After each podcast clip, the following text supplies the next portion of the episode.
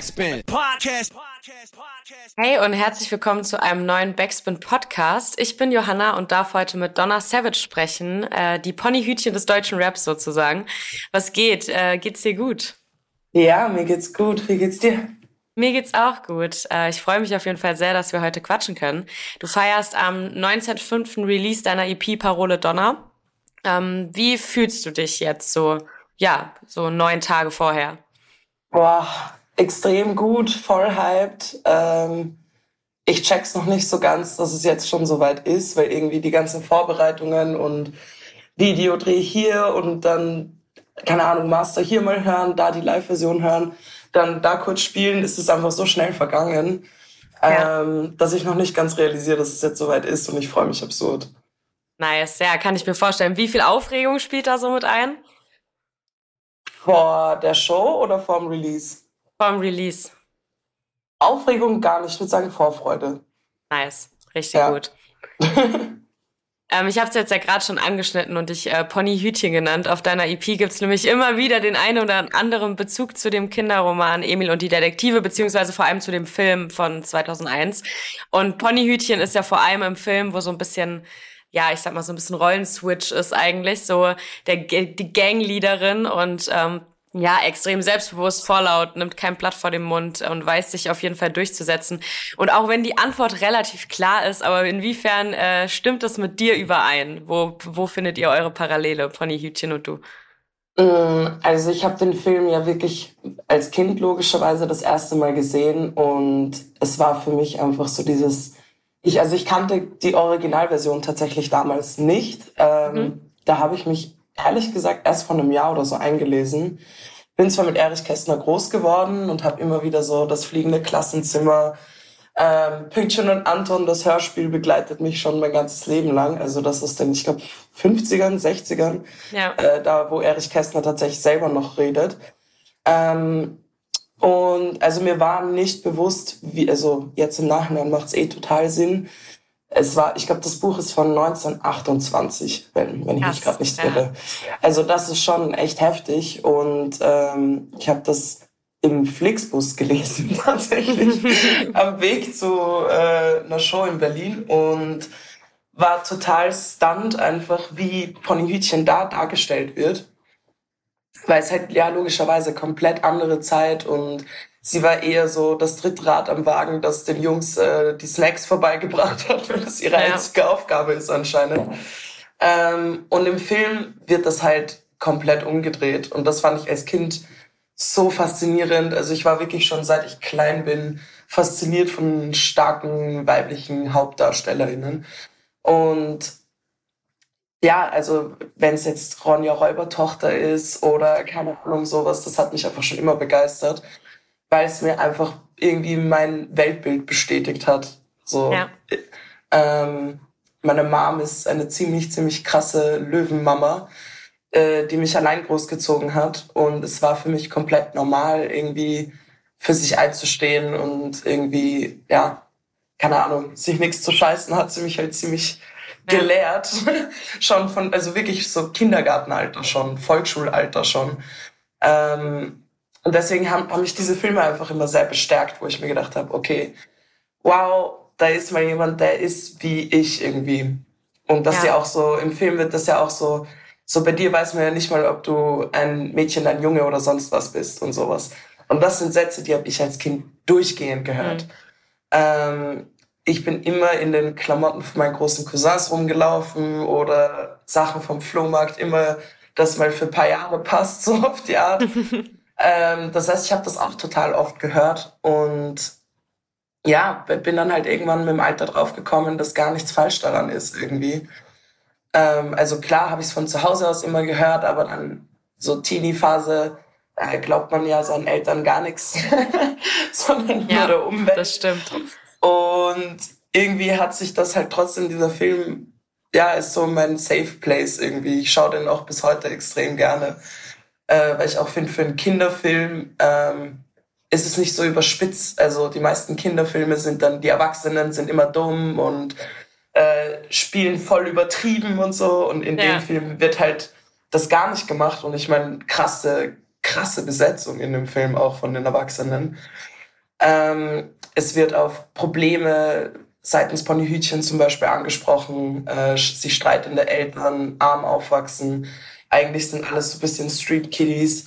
Also ja, ich finde den Film einfach wirklich bis heute eigentlich sehr, sehr, sehr gelungen.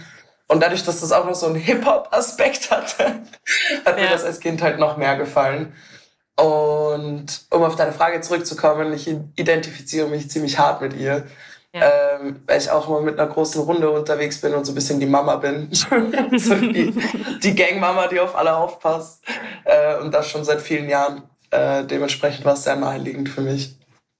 Ja, ich habe auf jeden Fall bei äh, der Recherche, äh, als ich so durch dein Instagram-Profil gescrollt habe, gesehen, du hattest, glaube ich, irgendwie so 2020 oder so schon mal in der Caption auf Instagram bei irgendeinem Bild auf jeden Fall auch Bezug zu Emil und die Detektive, ähm, beziehungsweise so, so irgendwie auf den Spuren von Emil, Ponyhütchen und äh, den Detektiven ähm, stand irgendwie drunter. War das dann von Anfang an irgendwie schon so klar, okay, du haust ein EP raus, ähm, du willst irgendwie den Bezug schaffen oder hat Null. sich das eher ergeben mit der Zeit? Null. Okay. Also das Foto war tatsächlich mit meiner Schwester, äh, mhm. die meiner Halbschwester, die nach Berlin gezogen ist und ich habe sie genötigt, ja, ich, äh, als ich angekommen bin, mit mir eine Emil und Detektive Tour zu machen durch Berlin. Geil. Äh, weil das halt mein nächster Bezug ist zu Berlin und dann war ich so, okay, also alle Orte vom Film wollte ich halt abklappern. Ich wollte auf jeden Fall zum U-Bahnhof, Alexanderplatz bei den Schließfächern, ich wollte zu diesem das Technische Museum, wo sie da beim Flugzeug sitzen, ähm, zum Adlon und so weiter. Und war halt total stunt irgendwie, ja. dass das halt in echt auch so ausschaut. Ich meine, wie auch nicht ist.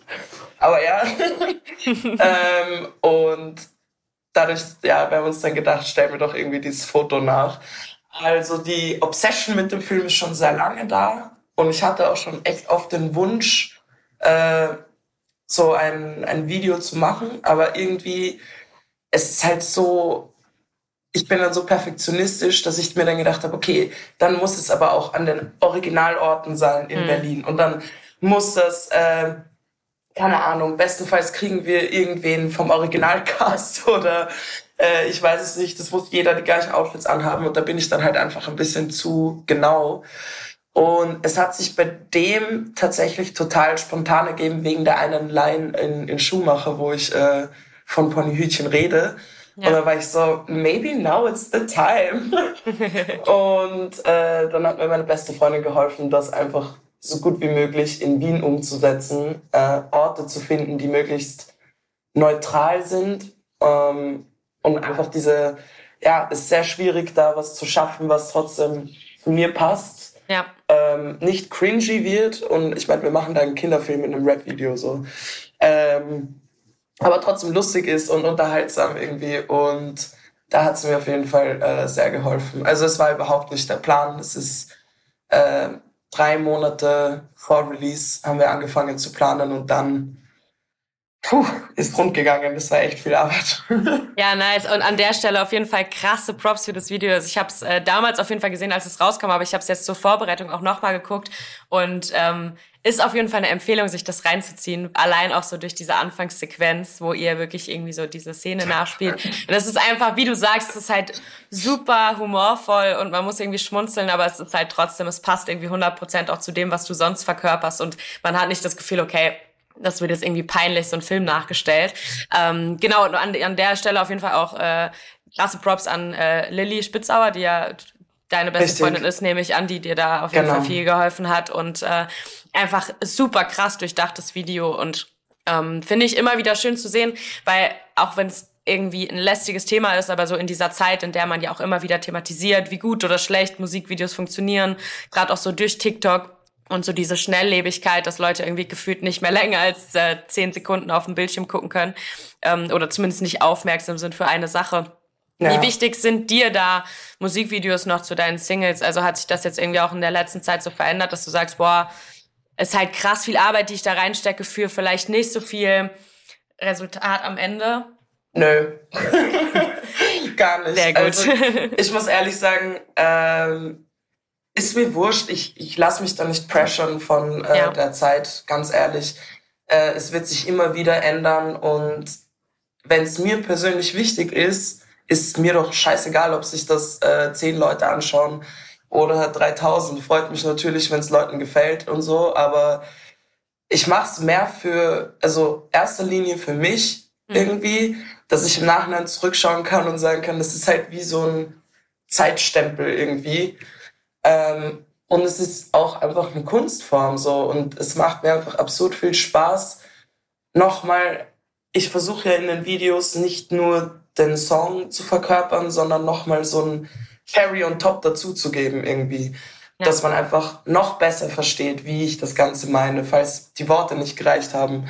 Oder ja. ähm, keine Ahnung, einfach, dass man auch ein bisschen mich besser versteht. Und ich finde, es gibt so viele Leute, die ich auf einmal viel sympathischer fand, als ich ein Video gesehen habe. Oder viel unsympathischer gesehen und gefunden habe, ja, als ich ein Video voll. gesehen habe. Ja. Also ich finde, das macht schon absolut viel aus, einfach die Art, wie man sich vor der Kamera fühlt, wie man sich bewegt, äh, was der Inhalt von dem Ganzen ist, die Farben, das, das spielt so viel mit. Ähm, und dementsprechend, nö, ich glaube, ich habe ja auch bis auf einen Song bis jetzt immer ein Video gemacht. Und das war tatsächlich, äh, da hatte ich einfach keine Zeit. so, ja. ich mache meinen Master gerade nebenbei, äh, nebenbei eigentlich auch hauptsächlich so. Ja. Also ist beides mir sehr, sehr wichtig und da war einfach keine Zeit für gar nichts. Und da war ich dann so, okay, vielleicht kriegen wir noch irgendwas hin und so. Und dann war es dann, Alice, du, so hat mir der Brank dann gesagt, du, Donna, du musst nicht zu, zu jedem Song ein Video bringen. Ja. Niemand erwartet das von dir und wir schon gar nicht. Also ja. wäre es nach dem Label gegangen, hätte es auch paar äh, Videos gar nicht gegeben, weil einfach ähm, nicht notwendig gewesen wäre, weil eh so viel da war. Und ja. ich dann aber gesagt habe, ah, lasst mich euch vom Gegenteil überzeugen. so. ähm, also ich glaube, das war bei Sag Wer zum Beispiel war das der Fall. Und bei Dritte ebenfalls. Ähm, nein, ich glaube, bei Dritte war es gewollt. Ah, ich weiß nicht mehr, keine Ahnung. Aber ich verstehe es, man, soll, man muss nicht zu jedem Song ein Video machen. Äh, ich werde auch nicht in Zukunft zu jedem Song ein Video machen können. Das ist einfach simply not possible. Aber ja. äh, bei den Songs, wo ich mir denke, dass es wichtig ist und ich, ich habe einfach direkt, sobald die erste Demo da ist, weiß ich, wie das aussehen muss. So und da, wo ich diese Vision instant habe, werde ich es auch umsetzen in Zukunft. Voll. Und wie du eben auch schon gesagt hast, es verändert sich ja auch immer wieder. Und wer weiß, wie es halt in fünf Jahren ist. Vielleicht sind wir in fünf Jahren wieder an der Zeit, wo, wo diese Schnelllebigkeit wieder komplett zurückgeht und man irgendwie sagt, okay, man will ich wieder. Hoffe.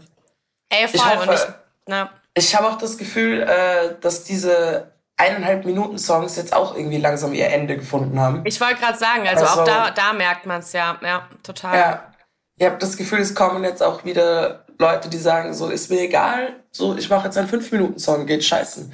Einfach ja. weil der Song so lange sein muss, weil ich das so fühle und ich finde das hundertmal wichtiger und wir ja, das eh voll das eigene Thema ist, versklaven sich halt irgendwie Künstlerinnen, äh, KünstlerInnen komplett für Algorithmen, Trends und irgendeinen Blödsinn und ich verstehe, weil es, äh, es ist tempting und man sieht, dass gewisse Sachen halt besser funktionieren. Ja. Aber ich finde, man sollte das nur dann machen, wenn es wirklich vereinbar ist mit dem, was man sowieso vorhatte. Ja, voll. Ja. ja. Und du bist ja auch, weil du es jetzt eben auch gerade angesprochen hast, so dass du, äh, dass du meistens zu so einer Demo auch irgendwie dann direkt eine Idee im Kopf hast. Du bist ja auch generell ein sehr kreativer, ästhetischer Mensch. Du kommst ja nicht nur aus dem Rap, sondern auch aus dem Graffiti zum Beispiel und vereinst ja so, wenn man es so rucksackmäßig sagen will, mehrere Säulen des Hip-Hops. Und ähm, du hast ja auch dem auf jeden Fall einen Song gewidmet auf der EP und zwar äh, Fingerprints. Was bedeutet dir Hip-Hop-Kultur generell? Voll viel. Also ich bin da irgendwie so reingestolpert mit, ich würde sagen, so sieben oder so. Äh, auch durch meinen großen Cousin wieder, weil alles, was der gehört hat, fand ich halt irgendwie cool. Und das war tatsächlich die Demon Days Platte von den Gorillas, mhm. äh, die er mir damals gegeben hat. Und da waren ja auch einige Rapper dabei. Und ich war so, wow, was ist das? Das ist ja mega cool. Und dann habe ich halt Eminem und ähm, Lil Kim und vor allem Lady Sovereign, die kennt irgendwie mhm. heute keiner mehr, äh, für mich entdeckt. Und Lady Sovereign wurde dann so mein biggest for, äh, wie sagt man, Vorbild ja. für mich. Ähm, weil die einfach, die war so cool. die war so cool einfach. Ähm, und ja, ich weiß auch nicht, also die Musik war schon relativ früh da. Und dann halt durch mein ähm, maybe äh, stronges Auftreten und wie ich mich angezogen habe, wie ich mich wohlgefühlt habe, war ich halt in dieser Bubble voll daheim. Also mhm. es war halt echt so ein, okay, wow, ich bin irgendwie nicht der einzige Clown, der so rumläuft und der so und sowas feiert irgendwie. Ich habe dann auch relativ früh mit Skaten begonnen. Also ich glaube mit, das war super süß. Da hat mir meine Mom, glaube ich, mit so sieben oder acht mein erstes Skateboard gekauft und so Knieschützer und Helm und dann sind wir in den Prater und da war da so eine riesen Ramp und ich war so, oh, ich will die fahren und so. Und meine Mama so, ja, weißt du, mach, was du willst. äh, aber rechne halt damit, dass du dir wehtun wirst. Und ich, aber das ist gerade halt dazu zum Skaten. Und dann war da so ein Typ, der war für mich endlos alt. Ich schätze mal aus der heutigen Sicht, der war 19 oder so. aber ich war halt acht. Also war er für mich elendig alt. Und dann habe ich mich nach ganz viel Überwindung getraut, den zu fragen, ob... Äh, der mir helfen kann, Ramp fahren. Und dann hat er mich so an den Händen genommen ah, nice. und so rauf und runter gerollt und so. Und diese Art von welcoming Entgegenkommen habe ich halt irgendwie extrem oft erlebt da. Ja. Also auch schon in jungen Jahren und ich meine, je älter man geworden ist, hat man dann auch irgendwann gemerkt, okay, als Frau ist irgendwie anders. Aber ja. so ganz grundsätzlich äh, finde ich einfach die, die Grundgedanken von, von der Welt des Hip-Hops äh, einfach komplett mhm. richtig ja. und super schön und es ist voll die, die freie Entfaltung in every way irgendwie. Also ob es jetzt malen ist oder auflegen oder äh, Mucke machen, rappen, miteinander sitzen, Freestyle. Es ist halt äh, ja eigentlich voll der schöne Grundgedanke. Ja. Ja, vor allem jetzt bei dir auch, weil du es gerade gesagt hast, so mit Skaten, das ja auch nochmal eine ganz eigene Kultur für sich ist und trotzdem aber irgendwie so voll viele Überschneidungspunkte findet. So, also es ist ja irgendwie auch voll verknüpft, so Skate-Kultur und Hip-Hop-Kultur miteinander. Und ähm, deswegen zieht sich da, glaube ich, auch beim Skaten zum Beispiel auch so ein bisschen so dieser Each One, Teach One-Gedanke durch, so dass man ja. irgendwie einfach auch aufgenommen wird und einem wird geholfen. Und ich glaube, es ist halt auch immer super nice. Ich denke mir das heute bei so vielen Dingen, wäre ich als Kind mal so dran geblieben bei, bei so Hobbys, die man irgendwie hatte. Ähm, man wäre so der krasseste Man wäre so gell? krass, genau, man wäre so krass heute in so vielen Sachen wahrscheinlich. Aber Ey, ähm, um, ich habe ja. ich habe zum Beispiel äh, mit Tanzen begonnen, ja. auch mit so acht oder neun und habe da halt so Popping, Locking, Breaking gemacht und habe das dann bis ich 16 war gemacht und war eigentlich echt gut. Ich konnte ein Headspin immerhin ähm, und habe dann aber auch aufgehört, weil ich irgendwie gedacht habe, es ist jetzt irgendwie uncool Mhm. Voll dumm. Ich habe auch mit Skaten aufgehört, weil ich dachte, das ist uncool. Äh, nicht allzu lange, aber bin dann halt ein bisschen wieder rausgekommen. Also ich kann mittlerweile schon wieder, ich kann super gut fahren, aber ich kann jetzt keine übelsten Tricks machen. Ich kann, keine Ahnung, Rampen rauf und runter fahren, aber das war's auch schon wieder. Ja. Aber ist mir auch wurscht. Ich, ich sehe es eher als so Cruisen und Fortbewegungsmittel. Dafür ist geil. Aber ey, hätte ich mit Tanzen weitergemacht, wo wäre ich heute? Ja. Aber man muss auch sagen, wir sitzen jetzt hier wegen meiner Musik und die habe ich eigentlich ausgetauscht mit dem Tanzen, also auch wieder in Ordnung. Ja. Ich wollte gerade sagen, es ist ja auch, es ist ja auch immer schön, man entwickelt sich ja auch weiter, aber es ist schon, äh, ich glaube, wenn man oder viele Leute gerade, wenn man noch mal so kurz beim Skaten bleiben will, die ich kenne, die heute halt einfach ultra krass skaten. Die skaten halt auch schon seit die halt irgendwie zehn sind ja. gefühlt. Und ja, ja. Ähm, sind tausendmal auf die Fresse gefallen, haben sich genau. alles gebrochen ja. äh, und haben alles hinter sich so. Ja, und ich glaube, so. genau, und ich glaube, so dieses als so fallen als Kind oder irgendwie so auf die, ja, auf die Fresse fliegen und Sachen auch mal nicht hinbekommen, fällt dir als Kind halt wesentlich leichter oder wirft dich zumindest nicht so weit zurück wie als erwachsene Person, glaube ich. Ähm, und man bleibt vielleicht ein bisschen eher dran, weil man sagt, okay, man steht halt dann doch wieder auf. Ja, ja man stellt, man, es, es kommt voll auf die Erziehung an, glaube ich, so wie gut man sowas wegsteckt. Wenn dann die ganze Zeit irgendwer zu dir gerannt kommt und sagt, oh mein Gott, oh mein Gott, geht's dir gut, oh mein Gott, da, da, da.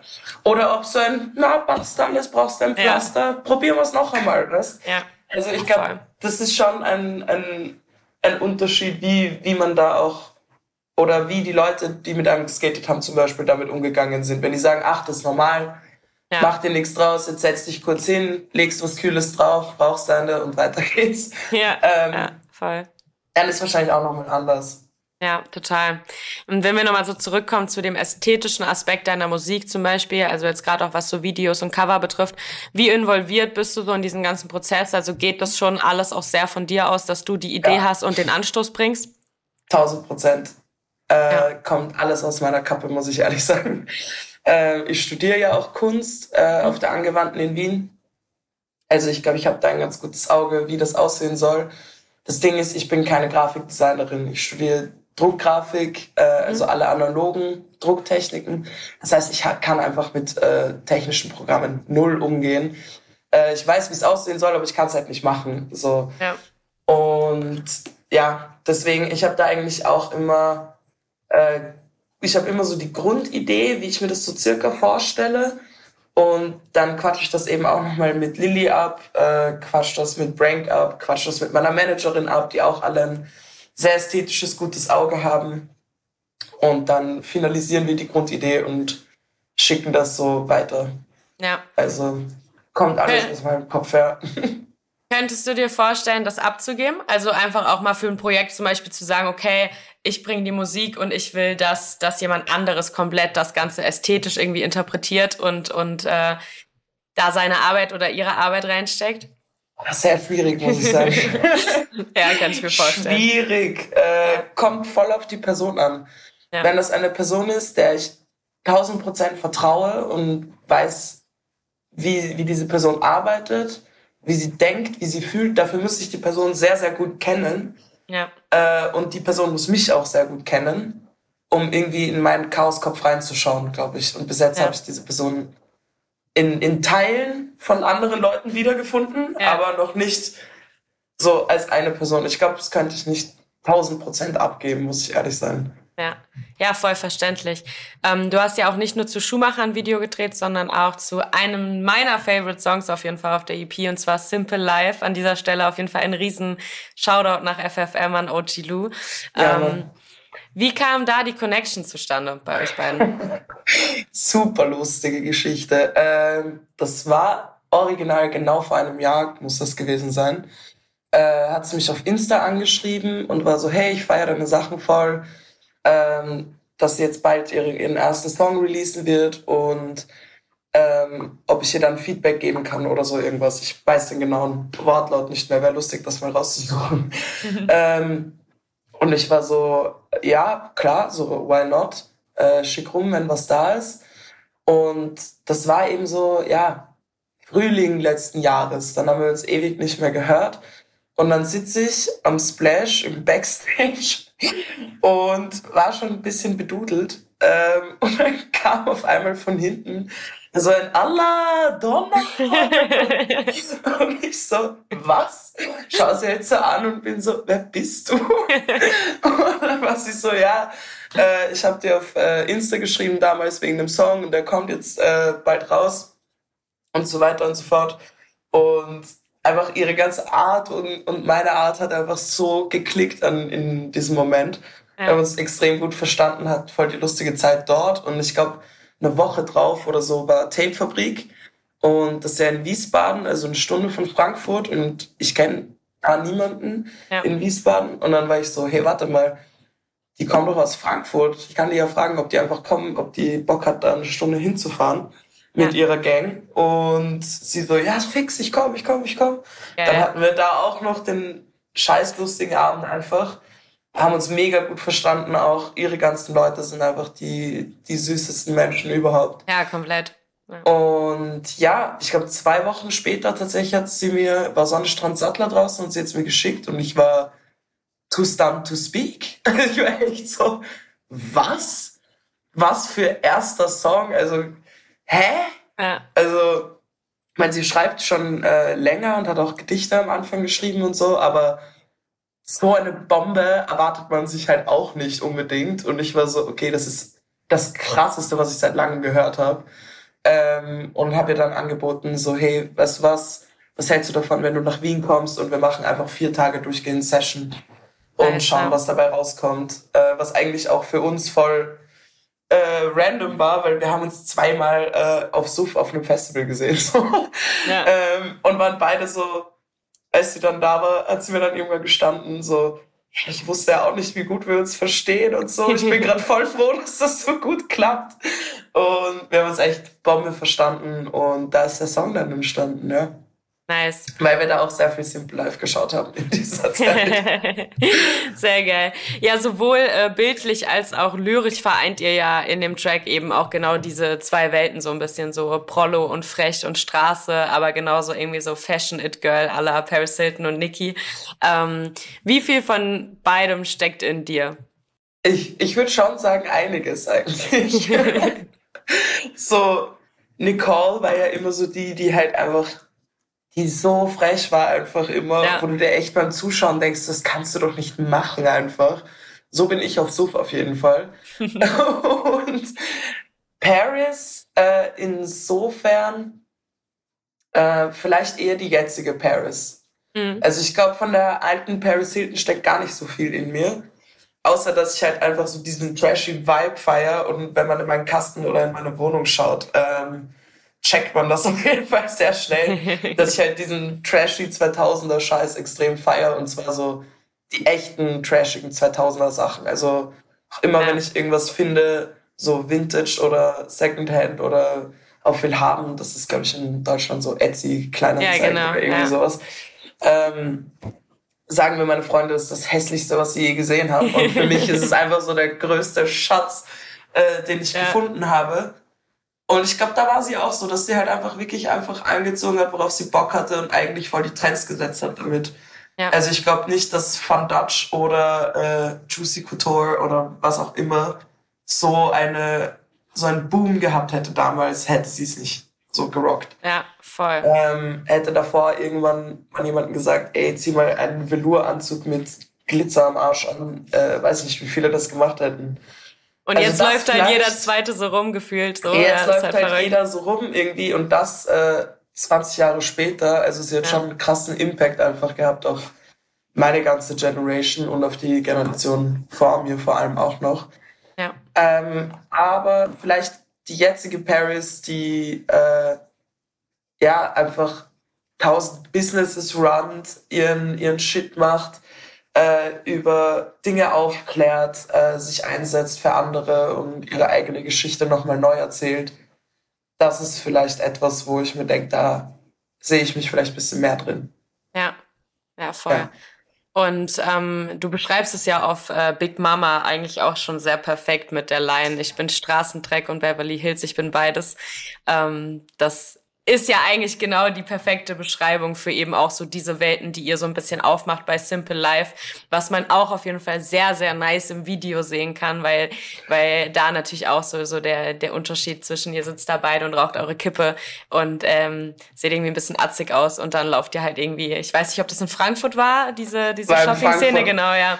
War ähm, alles in Frankfurt, ja. Ja, lauft ihr da lang mit euren äh, Fashion-Einkaufstüten äh, und ähm, genau, ja, es ist, es passt passt einfach sehr gut und es ist auch irgendwie ein ganz nices Bild, dass man auch einfach sehen kann, so ey, es unter also es das eine schließt das andere halt auch nicht aus, so ne, man muss sich nicht für eine Welt entscheiden und wenn man es halt heute fühlt, ähm, ultra girly rumzulaufen und morgen halt gar nicht, dann ist das auch voll fein.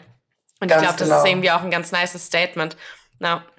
Voll, so war das bei mir eigentlich auch schon immer. Also das ist super oft auch bis heute einfach noch so. Also es war auch zu Schulzeiten schon so, dass ich wirklich am einen Tag halt so voll im Skater-Look, oversized ja. äh, Shit rumgelaufen bin und alles zerlöchert und voller Farbe.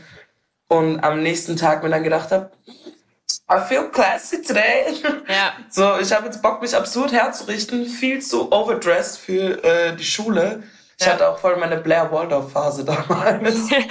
ähm, also man hat mich auch oft dann irgendwie in Blazer, Anzug und Hochsteckfrisur gesehen und dann am nächsten Tag halt wieder so. Ja, Einfach voll. weil ich mir denke, warum sollte ich nicht so so Kleidung ist ja was, wo man voll ausdrücken kann, wie man sich gerade fühlt und ähm, fühlt man sich halt am einen Tag so und am anderen nicht. Das kann mir ja keiner wegnehmen. Und das ja. ist heute halt auch noch voll der Fall. Einfach, dass ich auch so, keine Ahnung, untertags irgendwo skaten und malen bin und halt im ärgsten Ranzgewand und äh, dann am Abend mir aber denke, so jetzt habe ich Lust, mich herzurichten. Man ja. sieht halt dann, so wie heute noch, vielleicht so die Rückstände vom vorherigen Tag mit irgendwie ja. Farbe an der Hand, aber ja, finde ich voll geil, dass man einfach da so frei sein kann. Ja, fühle ich auf jeden Fall sehr. Ähm, weil ich gerade schon den Track angesprochen habe, Big Mama, darauf sagst du außerdem, ähm, Brank hat mich geahnt, aber sonst keiner. Brank Sinatra hat ja die gesamte EP produziert, du bist bei ihm beim Label ähm, und ihr seid ja schon so ein bisschen das Wiener Tag-Team, würde ich sagen. Ähm, wie ist das damals zustande gekommen, dass er dich geahnt hat? Mm, ich habe ja schon länger Mucke gemacht. Also ich habe damals unter anderen Namen Musik gemacht äh, von oh, ich bin jetzt 26. Den ersten Song habe ich, glaube ich, mit 18 gemacht und habe dann mit, äh, wann war denn das? Oh, keine Ahnung, ist jetzt zu schwierig zum Zurückrechnen. äh, aber ich glaube, ich habe bis ich so 22 war, äh, unter diesem Namen Musik gemacht und habe es aber halt einfach nicht ernst genommen, gar nicht. Mhm. Also es war mehr so Zeitvertreib und ähm, durch mein Umfeld das halt auch Musik gemacht hat und äh, mich da so reingehoppert hat, irgendwie, dass ich das auch machen könnte. Äh, und da habe ich vielleicht, keine Ahnung, einmal alle sechs Monate habe ich mich mal vors Mic gestellt und ähm, auch damals noch ziemlich viel gekifft und dann halt einfach bei so Kiff-Sessions irgendwas aufgeschrieben und schnell reingespittet so, aber habe mir da keine großen Gedanken gemacht, to be honest. Ja. Äh, und es war schon geil damals, weil ich habe trotzdem viel Bühnenerfahrung sammeln dürfen damals und ähm, war auch voll die geile Zeit und ich denke auch voll gern dran zurück. Aber ja, ich habe auch damals wirklich noch nie einen Text verworfen, umgeschrieben, äh, weiß ich nicht. Mich da einfach ein bisschen mehr reingefuchst ins Thema, gar nicht. Und ich habe auch auf Englisch gerappt und mhm. teils auf Französisch und hatte dann ganz gegen Ende äh, vier Songs, so eine Mini-EP auf Deutsch. Und das war auch so, mich hat halt ganz Wien immer gepressured, so mach doch mal auf Deutsch, mach doch mal auf Deutsch. Mhm. Und ich war so, ich, wenn ich es jetzt auf Deutsch mache, fühlt es sich für mich so an, als würde ich es wegen euch machen. Und ich will es machen, weil ich das machen will. Und dann habe ich mich voll lang so dagegen gestemmt. Und dann haben wir immer gesagt, wenn ihr aufhört, mir aufs Sack zu gehen, dann mache ich auf Deutsch. Und dann hat sich das wirklich irgendwann eingestellt so und dann dachte ich mir so, jetzt äh, habe ich irgendwie Bock, was auf Deutsch zu machen und habe dann mit meinem damaligen Freund äh, gemeinsam diese EP gemacht, der hat das produziert und hat mir auch beim Schreiben so ein bisschen geholfen, weil ich gar keinen Plan hatte, wie ich mit Deutsch umgehen soll. Und dann bin ich da ein bisschen immer mehr reingekommen, weil so, hey, das macht voll Bock auf Deutsch. Ich kann ganz, ganz andere Wörter und ganz andere Sachen nehmen und die Leute hören mir viel mehr zu, weil bei Englisch sind wir ein bisschen so konditioniert, auch durchs Radio so ein bisschen wegzuhören, habe ich das ja, Gefühl. Voll. Und bei Deutsch, da bleibt nicht viel übrig, weil es ist halt unsere Muttersprache so. Du kannst da nicht so ganz weghören. Das kannst du nicht so nebenbei la la la laufen lassen. Ja. Ähm, und da ist mir ein bisschen das aufgefallen, dass das schon Sinn macht irgendwie. Und da war dann ein Song, äh, Sukabliet hieß der, äh, wo ich auch teils auf Russisch gemacht habe. Kein Plan, ich kann kein Russisch. Ähm, Und äh, den hat Brank irgendwie äh, gekannt. So, und ich kannte ihn aber nicht. Äh, was eigentlich shame on me so. also ich kannte ihn so halb, bin ich dann drauf gekommen. Mhm. Äh, auf jeden Fall wurden wir beide nach München gebucht äh, von so einer Veranstaltung, die heißt Rapper lesen Rapper. Mhm. wo Rapper Rapper vorlesen. Ähm, und da wurde er zum Vorlesen eingeladen, ich auch. Und ich war dann für die Aftershow-Party auch noch äh, gebucht, dass ich da live spiele. Und da habe ich halt auch den Song gespielt. Und ja, genau, im, im, Auto war das dann auf jeden Fall noch so im Weg hin, weil wir sind alle in so einem fetten Van äh, aus Wien dahin gefahren, das ganze Team. Und da saß er auch mit drin. Und dann war ich so, das Herr, wer bist du eigentlich? Er so, ja, ich bin Brank, ba, ba, ba. Und ich so, ah, cool, freut mich. Und dann irgendwann ist mir so ein Licht aufgegangen. Ich war so, warte mal, bist du Brank Sinatra, der von Emma Doppel-T damals? Und halt Emma Doppel-T ist ein äh, Wiener Rapper von 2008, so, den kein Mensch mehr kennt, so. Ähm, und auch, wie gesagt, auch damals schon sehr, sehr lang her gewesen. Also Brank und ich haben uns vor zwei Jahren kennengelernt. Also das ganze Auto hat mich ausgelacht. Also, ja, unter anderem hat er halt auch den, den, den, den, den produziert und ich so, oh, okay, ups. Ähm, und ja, wir waren uns einfach dann irgendwie super sympathisch auf dieser sechsstündigen Autofahrt und haben halt so den gleichen Humor und haben uns da mega gut verstanden. Und dann nach der Show war er so, ja, also der Song Zuckerblätt, der hat richtig Potenzial, aber und deine Stimme ist mega geil, aber ich glaube, da ist echt noch Luft nach oben. Und ich erstmal mit meiner Attitude so, hä, was für Luft nach oben? und äh, hab das dann aber, ich habe es eh irgendwie gewusst, weil ich habe da auch nicht so viel Effort reingegeben, dass er irgendwo recht hat. Ähm, und ja, ich glaube, zwei Wochen später kam ein Anruf von seinem Management, ob wir uns nicht zu dritt irgendwie hinsetzen wollen und äh, mal was besprechen. Und ich so, ja, was wollt ihr denn besprechen? So, ja, das erfährst du dann dort. Ich so, okay, sketchy. Und bin ich da hingegangen und dann waren wir in Kaisermühlen in äh, Branks Heimat quasi in Wien und sind da am Wasser gesessen und dann haben sie mir eben von der Label-Idee erzählt und dass sie Wave Planet machen wollen und dass sie Bock hätten, mich da zu sein und so.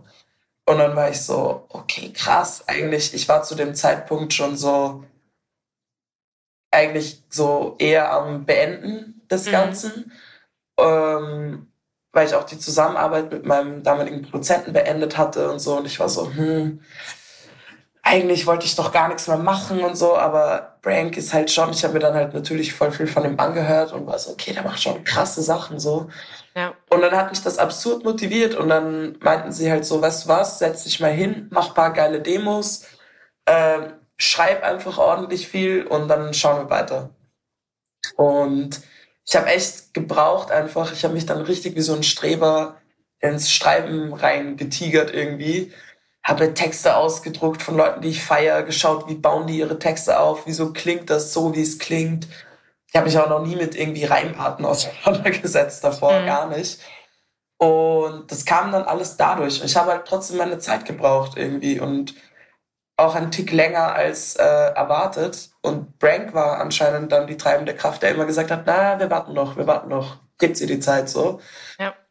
Und ja, ich glaube, es hat auch keiner aus dem Umfeld erwartet, dass da noch irgendwann mal was von mir kommen würde. Und da bin ich ihm auf jeden Fall sehr dankbar für diesen Arschtritt, weil es macht so viel Spaß einfach. Es macht wirklich so viel Spaß, auch jetzt, ähm, wo ich, sagen wir mal, ein bisschen geübter bin im Schreiben, auch mich nicht mehr so zu verkrampfen ja. auf irgendwelche krassen Techniken. Äh, ich bin dann immer ein Freund davon, wenn du die Regeln gelernt hast, dann vergiss sie wieder. Ja. Ähm, ja. Und man merkt ja auch, finde ich, ähm, schon sehr allein jetzt auch so mit dem Skit zum Beispiel auf der EP, so, ja, ihr scheint ja schon auch einfach eine super angenehme, nice Dynamik miteinander zu haben. Ich habe mir auch die äh, gestern, glaube ich, das Interview angehört, was ihr ähm, gemacht hattet für Ach, jetzt bin ich, äh, muss ich äh, passen, wie der Radiosender genau heißt, aber genau, ja. ja. Ähm, genau, und man hat einfach das Gefühl, so ihr, ihr seid auch einfach super krass auf einer Wellenlänge, was natürlich auch einfach beim Kunstmachen generell super entscheidend ist. Aber wie wichtig ist dir so dein Umkreis so beim, beim kreativen Schaffen? Ja. Extrem essentiell. Ich finde, Kreativität ist ja eigentlich was super Intimes. Ja. Ähm, auch wenn es jetzt, also zum Beispiel, für mich ist zum Beispiel Crush ein richtig intimer Song, auch wenn es eigentlich so ein Baller-Baller-Dings mhm. ist. Oder einzelne Zeilen von mir, die jetzt andere vielleicht als gar nicht so intim empfinden, ähm, aber für mich ist es schon ein Stück weit so ein Ding zu sagen, was gebe ich preis, was, was dürfen die Leute von mir wissen. Und ich glaube, ich werde immer besser darin, ja. da Teile von mir einfach herzugeben äh, und das zu sharen, weil ich halt auch merke, wie die Leute darauf reagieren. Aber ich finde, es ist was super Intimes und dementsprechend äh, muss man sich wohlfühlen in seiner Company. Ähm, ja. Und Brank ist so der, der Fels in der Brandung einfach für mich. Und wir sind mittlerweile auch echt sehr gute Freunde geworden. Und ich weiß einfach, auf, auf ihn ist Verlass. Er arbeitet absurd professionell. Also ich kenne niemanden, der so eine Maschine ist wie dieser, wie dieser Mensch. Das ist un, unglaublich. Ähm, also auch für mich voll der Lernprozess, da zuschauen zu dürfen und zu sagen, okay, krass, so machst du Dinge einfach. Mhm. Es ist für mich auch mega cool. Äh, und natürlich der Humor. Also der hat uns halt seit Sekunde eins so verbunden, weil wir halt beide so einen trashigen, dummen Humor haben. ähm, ja, wo dann auch andere sagen so, ach komm, jetzt reicht's mal. Und wir so, na, ich hab da noch einen. also da passen wir auf jeden Fall ganz gut zueinander. Sehr schön. Wie, wie sehr spielt sich denn so generell auch dein kreatives Umfeld in Wien ab? Also ich meine, man sieht ja jetzt auch, du bist ja einfach mittlerweile auch irgendwie voll gut vernetzt und irgendwie unterwegs, aber ist schon so der Kern an Leuten, auch mit denen du irgendwie so zusammenarbeitest, jetzt wie, egal auf welcher kreativen Ebene, aber ist das schon eher Wien? Ja, also eigentlich schon, ja. ja. Also ich habe gar nichts dagegen, das auszuweiten. Ja. Äh, ich kenne auch total viele coole Leute. Das hat sich jetzt echt eigentlich, mein, der erste Song kam wann? Vor eineinhalb Jahren oder so? Ja. Äh, oder vor, ja, ich glaube Ende 21 kam der erste Song. Also das ist eigentlich gar keine Zeit. Und ich habe so viele coole Leute kennengelernt und auch Leute neu kennengelernt, äh, wie die Ellie zum Beispiel. Ja. Äh, wir, wir, kennen uns durchs Sehen, Hören eigentlich eh schon ewig. Ähm, aber dann einfach nochmal die Opportunity zu haben, sich Jahre später irgendwie mal neu kennenzulernen und das ist mega großartig, aber mein äh, kreativer, fixes Team ist auf jeden Fall in, in Wien. Also ich habe äh, den tollsten Videografen, den ich mir wünschen kann an meiner Seite, äh, den Dicey, der mir sowas von den Arsch gerettet hat. Äh, ganz am Anfang und wir beide keine Ahnung hatten, worauf wir uns da einlassen. und das einfach so gematcht hat und so funktioniert hat, äh, der auch so in mein Hirn schauen kann und äh, umgekehrt, äh, mit dem es einfach wirklich ein Traum ist zu arbeiten. An alle, die das hören, holt euch den, solange ihr ihn noch leisten könnt, eventuell. Ähm, weil, ja, der ist einfach wirklich amazing. Und ja, wie gesagt, auch Lilly, die seit Tag eins bei jedem, bei jeder Coverentscheidung, bei jeder, bei jedem Fotoshooting, bei jedem Videoshooting, bei jeder, bei egal was, war sie dabei und hat mir geholfen. Und das ist echt, echt toll, weil selbst wenn ich ein kreativer Kopf bin, ähm, brauchst du einfach oft jemanden, der dir hilft, den zu sortieren und Voll, auf ja. Papier zu bringen und das wirklich umsetzbar zu machen. Also äh, das ist wirklich großartig, dass ich die beiden an meiner Seite habe. Ähm, und das ganze Wave Planet Team ist ein, ein Traum to work with, ähm, die mir auch voll den Freiraum lassen, eben mich da so austoben zu dürfen. Die das Richtig sogar schön. willkommen heißen und sagen, ey, wir wissen, sobald du das in die Hand nimmst, wird das geil, also mach einfach. Ja, geil. Ähm, wo ich dann eher, wenn es fertig ist, nochmal sage, so, hey, ich würde da vielleicht noch das machen, wie siehst du das oder so. Ähm, oder ja, wenn ich nicht weiter weiß, die mir helfen. Und das ist, das ist extrem toll. Aber ja. wer weiß, wie sich mein Kreis noch in den nächsten Jahren vergrößern wird. Aber ähm, das ist auf jeden Fall mein Day One Team und ich bin ein Fan davon, äh, Day Ones zu behalten, auf jeden Fall. Ja, richtig schön. Ähm, du hast auf jeden Fall in sehr guter Gesellschaft letztens ja auch in äh, Frankfurt gespielt. Also deine, deine Kreise, wie gesagt, ziehen sich auch so langsam. Ähm, und zwar mit OG Lou, von der wir eben schon gequatscht haben, und äh, Young FSK 18 mit dem wohl passendsten Titel überhaupt für eine Veranstaltung von euch. Äh, nice Chicks mit High Kicks. Und ähm, genau, es war in Frankfurt im Zoom. Ähm, mhm. Es war dieses Jahr so. Genau, ja. Und ähm, das letztes Jahr gesagt, ich. Oh, sorry. Ja, dieses Jahr vor gar nicht allzu langer Zeit auch, vor, ich glaube, irgendwie ein, ein, zwei Monaten. Ähm, wie war die Dynamik so untereinander? Großartig. Wir sind äh, auf jeden Fall Schwestern im Geiste, wir drei. nice. Also ich, wir passen echt, echt gut zusammen. Ähm, ja. Young FSK war damals auch in Wien bei unserer Session, also da waren wir auch schon so zu dritt unterwegs. Mhm. Das heißt, wir hatten da schon so unsere Dynamik bisschen zu dritt geboren. Äh, das heißt, es hat sich auch total wie nach Hause kommen angefühlt, als wir dann zu dritt auf der Bühne waren. Nice. Ähm, und ja, wir, wir haben, glaube ich, alle drei so verschiedene Facetten von dem gleichen Weltbild irgendwie, das wir haben. Und jede macht das so voll auf ihre Art irgendwie, aber es, es passt halt trotzdem voll zusammen am Ende des Tages. Und ja, wir sind halt alle drei ziemliche Granaten auf der Bühne und haben total viel Spaß einfach. Und äh, ja, es war sau die geile Show. Es war doch die Tage davor super lustig. Es ja, war richtig die geile Zeit. Wird es so diese Live-Kombi nochmal geben? Safe. Also, ob es sie nochmal geben wird, weiß ich nicht. Ob ich es mir vorstellen könnte, auf jeden Fall. Geil. Ja, Ochilu und du habt ja außerdem auch äh, gemeinsam in Berlin gespielt und einfach mal die Berghain-Kantine ausverkauft, was auch einfach absolut crazy ist. So, ähm, ja, wo ich sehr, sehr, sehr, sehr neidisch war, dass ich nicht da war, weil ich hatte eigentlich noch überlegt zu kommen und habe die Videos gesehen und ich war schon sehr geflasht. Ähm, dann habt ihr noch äh, einen Tag später gemeinsam Tourabschluss in Hamburg gefeiert. Da war ich dann am Start und durfte dementsprechend ja auch schon in den Genuss kommen, ähm, ein paar, also fast alle, glaube ich, der neuen Tracks auch schon zu hören. Wie ist denn so dein Fazit nach der Tour? Du warst ja ein bisschen unterwegs. Ähm, war das die erste Tour so im klassischen Sinne, sage ich mal? Ja. Ja. Ähm, absolut. Und es war ja auch nicht so eine klassische Tour-Tour in dem mhm. Sinne, aber es war so ein Reinschnuppern in tourmäßiges Leben, würde ich ja. mal sagen.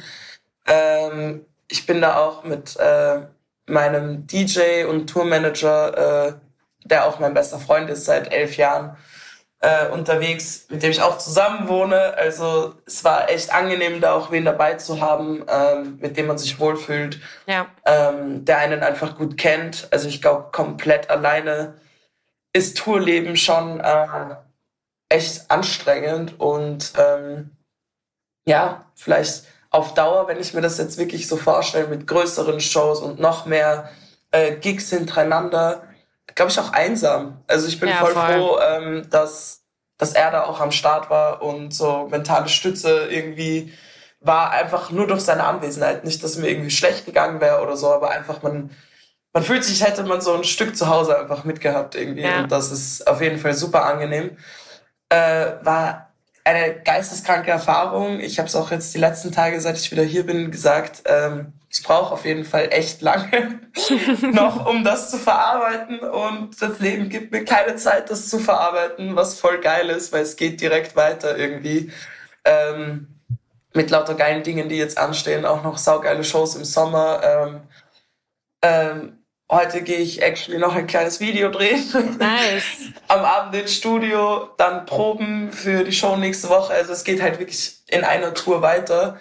Das heißt, ich habe, glaube ich, keine Zeit, das alles zu realisieren. Ich check's auch noch nicht so ganz, aber es macht absolut viel Spaß und ja, also Berghain Kantine, die Stimmung da war halt äh, unmatched. Das war, das war wahnsinnig. Also ja. ich glaube, weder Lu oder ich hätten uns das so vorgestellt. Ja. Äh, wir dachten schon, okay, wir machen so ein bisschen Frankfurt 2.0, aber halt nur wir zwei ja. äh, und machen einfach eine geile Show und haben uns auch überlegt, dass wir da so Back-to-Back -back spielen quasi. Das haben wir in Frankfurt auch schon gemacht. Das hat richtig gut funktioniert, ähm, weil es einfach geiler ist und dann kann die andere, die andere wieder aufhypen auf der Bühne und so. Aber also so eine Reaction, äh, das Feedback vom Publikum und diese Lautstärke auch äh, an Jubel und keine Ahnung was habe ich noch nie gehört in meinem Leben. Und das werde ich für immer in meinem Herzen tragen, weil das war, glaube ich, so ein Startschuss für, für etwas auf jeden Fall. Richtig schön. Hast du ansonsten ja. so eine Favorite-Geschichte von, von der Tour, vom Unterwegssein? Boah. Die man erzählen kann. ja, das ist die Frage. Boah, weiß ich gar nicht. Weiß ich gar nicht. Also, ja, es, es, es gibt gar keine so, so Fun-Fun-Stories. Außer, also, wir waren halt echt so, ich war halt auf jeden Fall sehr äh, Banane im Kopf schon. ähm, als wir, wir sind ja wirklich von, wir haben die Show in Berlin gespielt, dann habe ich, glaube ich, vier Stunden gepennt und dann sind wir direkt weitergefahren nach Hamburg am nächsten Tag. Und ich war einfach komplett Banane und voll überwältigt von all diesen Eindrücken irgendwie. Und ich glaube, ich bin wirklich zehn Minuten vor der Show in Hamburg noch so im Bett gelegen, so mit der Decke drüber. Und war wirklich so dieses so, ah, ich kann nicht aufstehen. Und dann kommt halt Lu so rein und sie so, Schatzi, wir haben gleich Stage-Time, magst du aufstehen? Echt so dieses so, boah, gib mir noch zehn Minuten. Sie so, nein, die haben wir nicht wirklich. So, da sind wir halt rüber und ich glaube, wir haben halt echt so während der ersten zwei Songs nicht realisiert, dass wir gerade auf einer Bühne stehen. Und dann kam aber eh wieder die Energy back und dann hatten wir eh wieder total Bock. Aber ja. es gibt so viele kleine Geschichten und viele davon äh, sollte man hier, glaube ich, nicht erzählen. Ist ja auch schön, aber das, das ein bisschen für sich zu genießen, ohne dass irgendwie jeder, jeder alles weiß. Absolut, aber ich glaube, so mein, mein Top-Moment war, als Lou und ich auf die Bühne gekommen sind in Berlin. Also diese Lautstärke und dann geht sie auch noch rauf mit ihrer Art. Alter, ich liebe diese Frau. dann geht sie rauf und fragt so sneaky, na, gibt's hier irgendwen, der vielleicht unsere Musik schon kennt? Alter, scheiß Legende, ich liebe diese Frau wirklich so hilarious. Und dann halt einfach da diese Response und äh, diese Lautstärke und ja. wie die Leute die Texte mitsingen und so unreleased Songs von mir, die eigentlich voll gechillt sind, auf einmal Moshpits anfangen. Ist halt komplett crazy. Daran könnte ich mich tatsächlich gewöhnen. Voll schön. Voll schön. Ja, und du, wie du gerade gesagt hast, es geht ja auch weiter. Nächste Woche spielst du Release Party. Ähm, dann wahrscheinlich auch im, im Sommer einige Festivals, kann ich mir vorstellen. Ähm, ja. Jetzt, genau, nächste Woche Release Party. Die Folge kommt samstags praktisch raus, also einen Tag nach deinem EP-Release. Heißt, die Party hat schon stattgefunden. Also kannst du vielleicht so ein bisschen aus dem Nähkästchen plaudern, was so geplant ist oder was du vorhast. Es sind ja auf jeden Fall auch einige Leute am Start, wie zum Beispiel Otilu und Ellie Breis, glaube ich auch. Hatte ich genau. gesehen. Ähm, genau, was ist so deine Erwartung an diese Release-Party? Oh, einfach eine gute Zeit haben. Ja. Ähm, ich freue mich absurd einfach, dass OG Lou äh, da jetzt nochmal aus Frankfurt hergetrappt kommt. Ja. Ähm, und wir werden auf jeden Fall auch, wenn sie schon da ist, äh, haben wir schon eine Session ausgemacht. Äh, zwei Tage. Also eigentlich, wann hast du gesagt, kommt es raus? Samstag, genau, Samstag äh, nächste ja, Woche praktisch. Ja. Sitzen wir jetzt gerade äh, bei, der, bei, der, Session und machen nice. einen neuen Banger hoffentlich. Sehr gut. Ähm, also das auf jeden Fall geplant. Ähm, Ellie kommt auch supporten und wir spielen unseren Song, äh, der jetzt auf ihrem Album Bad rausgekommen ist vor keine Ahnung zwei Wochen, glaube ich, ja, zwei, zwei drei Wochen, Wochen ja. Wochen. Äh, Bombenalbum auf jeden Fall. Voll, ähm, ja wärmste Empfehlung. Ein sehr, sehr, sehr, sehr gelungenes Album von A bis Z. Richtig, richtig gut. Ja. Abs absurd geiles Album, ja. Äh, die kommt auf jeden Fall supporten. Amnesie, auch ein Wiener, ähm, den ich auch vor, ich glaube, einem Jahr oder eineinhalb kennengelernt habe durch äh, Lilly mhm. und durch Ellie eigentlich auch, äh, der scheiß geile Mucke macht und eigentlich bisschen mehr releasen muss, der gute Herr, weil mhm. der macht richtig geile Sachen. Ähm, mit dem werde ich auch was Unveröffentlichtes spielen, auf jeden Fall. Nice. Ähm, und ja, es sind, wir planen, das will ich aber jetzt nicht vorwegnehmen, weil vielleicht passiert es nicht bis dahin. aber wir planen, wir haben ja bei Crush im Video eigentlich die volle Choreo äh, ja. zu dem Song gehabt, aber wir hatten zu viel gutes Material, das wir nicht weglassen konnten, dass wir die Choreo so ein bisschen gecuttet hatten. Ja. Und wir haben auf jeden Fall vor, mit den äh, zwei Mädels, eben Lilly und Gina, die mich da auch im Video angetanzt haben, ähm, dass wir das auch auf der Bühne machen und dass wir yeah. da so eine richtige Choreo auspacken. Aber ja, ich habe gerade, also ich habe bis zum bis zur Show einen ziemlichen Promo-Run, was mich sehr freut, aber dadurch nicht so viel Zeit äh, zum Proben. Ja. Aber wer weiß, vielleicht äh, findet das auf jeden Fall statt. Ähm, und vielleicht packt Frank Sinatra von Freestyles aus. Who knows? Everything can happen. Sehr gut. Ja, ja. aber ich freue mich einfach eigentlich nur jetzt. Äh, ich war jetzt so viel in Deutschland unterwegs und ja. ich habe einfach ewig nicht mehr in Wien gespielt und in Wien dann eher auch nur so ein, zwei Songs, um irgendwen zu supporten oder so. Ja aber keine Full-on-Show irgendwie. Und ähm, das ist meine erste Solo-Show in Wien. Also es freut mich Crazy, alleine nice. ja. äh, die Tatsache, dass das stattfindet, so dass ich meine erste Solo-Show in Wien spiele und der Vorverkauf läuft super. Äh, alleine das freut mich einfach absurd und Meine Mama kommt und das freut Ah, mich auch. nice. äh, die war tatsächlich, die hat mich noch nie als Donna Savage live gesehen. Crazy, okay. Geil. weil ich mainly halt immer in Deutschland unterwegs war. Ja. Und sie hat sich tatsächlich schon mal überlegt, äh, nach Wiesbaden zu fahren, aber sie ist selber die ultra busy, busy bee. Äh, und es ging sich dann nicht aus. Und da freue ich mich auf jeden Fall, dass sie jetzt auch so diese Entwicklung sieht. Weil sie hat mich, glaube ich, echt das letzte Mal 2018 oder 19 live Krass, gesehen. okay. Ja. Nice. Das Meine klingt auf ganzen- jeden Fall vielversprechend. Meine ganzen Friends da und so weiter. Ich freue mich auf jeden Fall sehr. Richtig, richtig schön. Für die Leute, die jetzt nicht am Start sein können ähm, bei der Release-Party, wo trifft man dich denn diesen Sommer so? Wie sieht dein Sommer aus? Boah, äh, schau, ich, schau ich kurz nach, ich weiß es nicht. Ähm, was ich als Effekt weiß, ist, äh, Ende dieses Monats spiele ich in Kroatien am Lighthouse Festival. Nice, okay. Dann ähm, nochmal in Wien äh, als Support von Kitty Cat, was auch richtig geil ist. Hammer. Ähm, dann auf der Tape-Fabrik, am Poolbar Festival, am Moonshiners Festival. Ähm, und das weiß ich nicht. Da gibt's noch ein paar Sachen, die ich glaube ich noch nicht verraten darf, aber Aber sind auf jeden nice. Fall fix.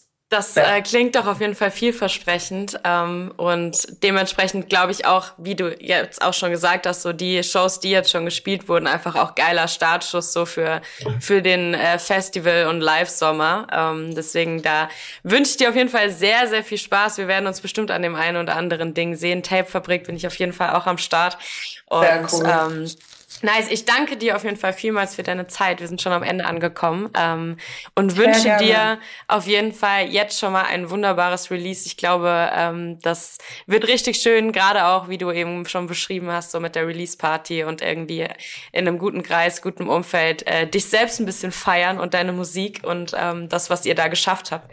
Und ich glaube, das wird ein äh, bestimmt sehr nicer Abend und ich hoffe, dass du deine Ziele und so alle erfüllst mit dem ähm, Release und es dann auf jeden Fall bald neue Mucke gibt und Danke weitergeht. vielmals. Ja, wir sind schon, wir sind schon äh, am Arbeiten behind the scenes Nice, auf jeden Fall. nice, sehr gut. Ja. Dann äh, danke ich dir Ich danke dir. Danke für die Einladung. sehr, sehr gerne. Backspin. Podcast. Podcast. Podcast.